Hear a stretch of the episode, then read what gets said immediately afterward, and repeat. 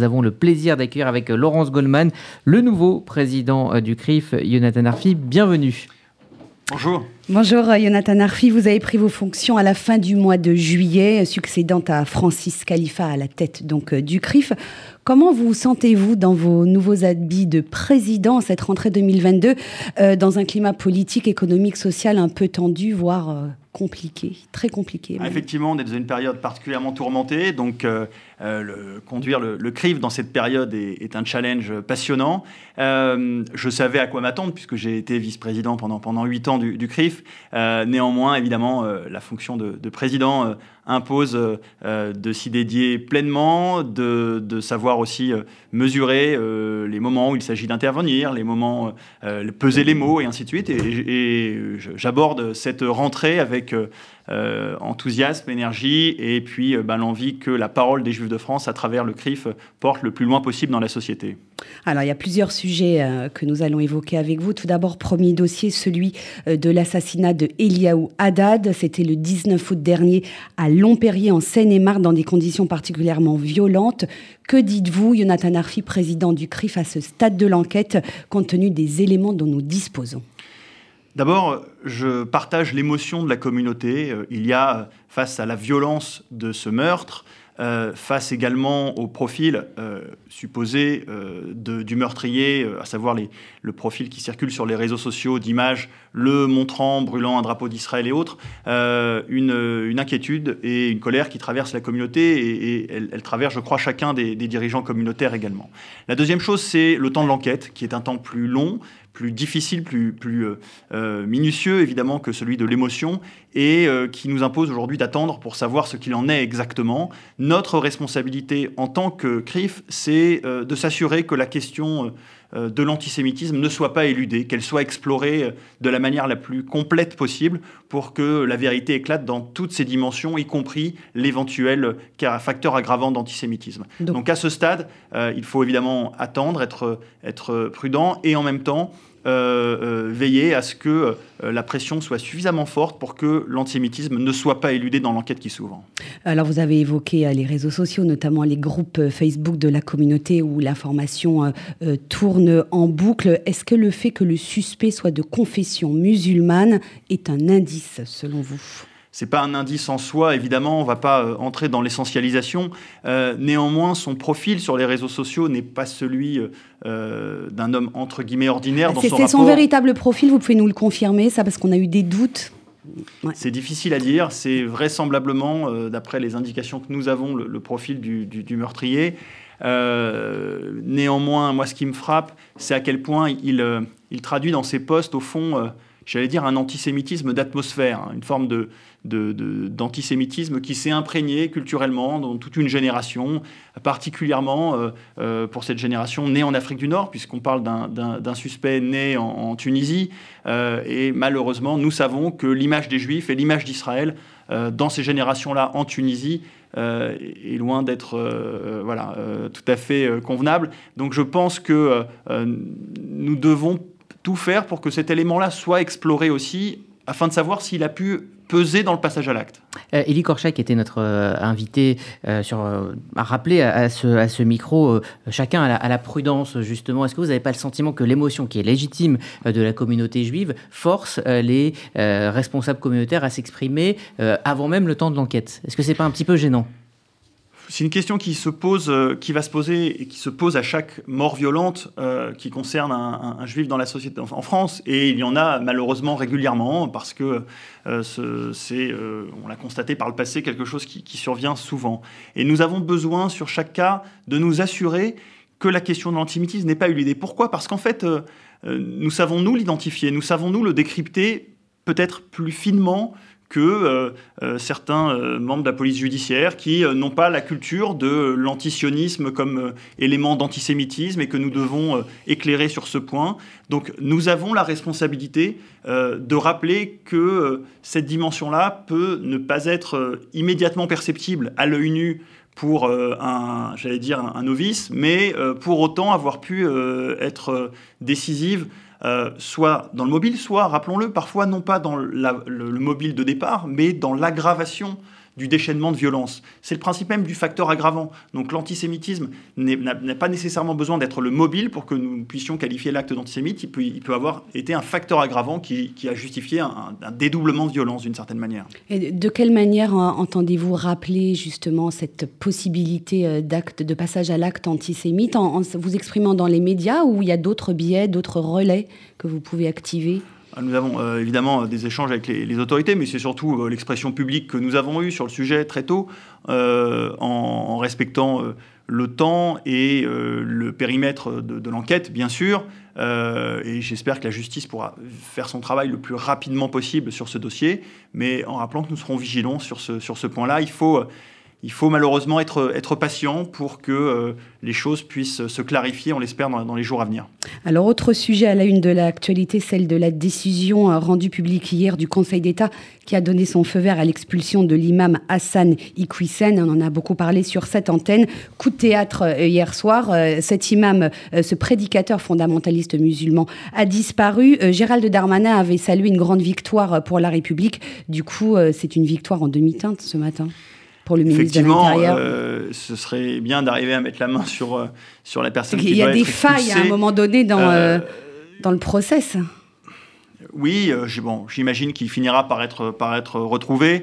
mais moi, ce qui m'importe, c'est que on mette dehors un antisémite, mais qu'on qu'on arrive à mettre dehors l'antisémitisme un jour. Et ça, ça va demander évidemment une action prolongée, systématique, dans ce genre de cas. Nous avons aujourd'hui le, délibéré euh, dans l'affaire de l'imam Tataï à Toulouse, et c'est un élément important de jurisprudence pour voir dans quelle mesure nous sommes capables aujourd'hui en France de dénoncer l'antisémitisme quand il est niché dans, une, dans un prêche religieux. Ça, c'est un point important. Euh, et euh, nous souhaitons que ce combat soit mené de manière systématique. La question de l'antisémitisme est une porte d'entrée. Ça n'est pas la seule. Je rappelle qu'il y avait des propos homophobes, sexistes, euh, également euh, chez euh, l'imam Iqiyoussen et qu'on retrouve chez un certain nombre de, responsables religieux extrémistes au sein de la communauté musulmane. comment vous expliquez que les procédures à l'encontre de, ces islamistes radicaux soient aussi longues et compliquées? Il y a encore en, France plusieurs dizaines de mosquées salafistes, les frères musulmans qui sont très actifs, la question également du financement étranger de ces lieux de culte et de propagande. Pourquoi ça prend autant de temps? Parce que ça vient euh, en France euh, sur un, dire un, problème de, culture politique. On a euh, une, classe politique qui est frileuse et un appareil d'État qui est frileux par rapport à tout ce qui se part derrière du religieux.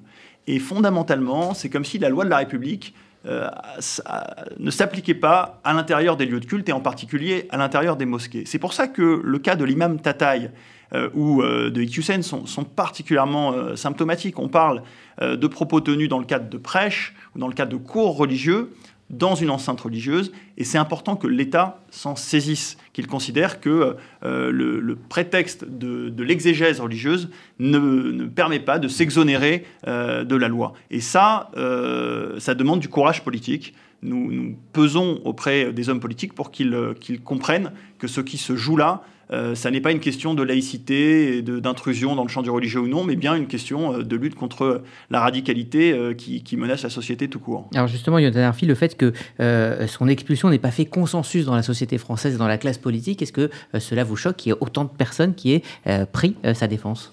Bien sûr, et ce qui me choque, c'est qu'en plus, ce soit une défense qui vienne parfois du camp d'organisations telles que la Ligue des droits de l'homme et, et d'autres qui euh, devrait au contraire se féliciter de l'expulsion euh, de l'imam Hussein au nom euh, de la lutte contre l'antisémitisme, le sexisme, l'homophobie. Il y a d'abord une peur chez eux qui est celle de se retrouver symboliquement associés au, ministère de l'Intérieur, qui pour eux est, structurellement le grand méchant loup, pour le dire comme ça. Donc je crois que ça a été des, des, considérations politiciennes qui ont pu jouer aussi.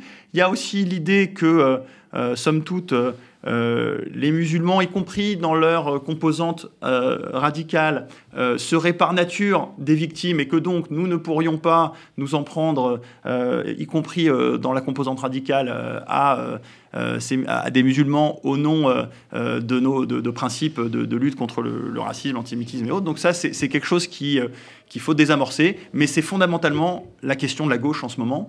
on va avoir une gauche confrontée à, j'allais dire, un, un point aveugle sur le plan idéologique. Et notre rôle, c'est de les mettre en face de ce miroir-là et de se regarder avec ce paradoxe auquel ils vont devoir faire face dans les, dans les mois et les années à venir. Alors justement, un mot sur le positionnement politique du CRIF qui refuse euh, tout contact et tout dialogue avec les extrêmes, le Rassemblement national d'un côté et la France insoumise de l'autre. Le week-end dernier, lors des universités euh, d'été de LFI, on a vu plusieurs membres du gouvernement entrer en conversation, en dialogue avec euh, des membres de ce parti, également Rachida Dati, figure du mouvement Les Républicains.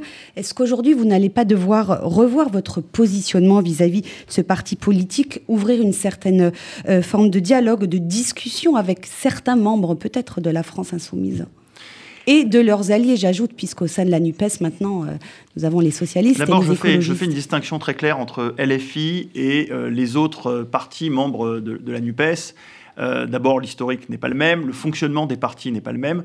LFI est un parti extrêmement monolithique. Il n'y a pas de courant différent dans LFI qui s'exprime. Il y a le culte du chef de Jean-Luc Mélenchon, et donc ça nous oblige à le traiter comme un bloc et à date, compte tenu des positions qu'ils ont, de la menace qu'ils représentent, il ne me paraît pas opportun euh, d'initier un dialogue avec eux. Et je vais vous dire pourquoi. D'abord parce que euh, la question qui se pose, c'est euh, qu'est-ce que chacun gagnerait politiquement à ce dialogue-là? Je vois bien ce que LFI gagnerait à pouvoir installer un dialogue institutionnel avec la communauté juive et avec le CRIF.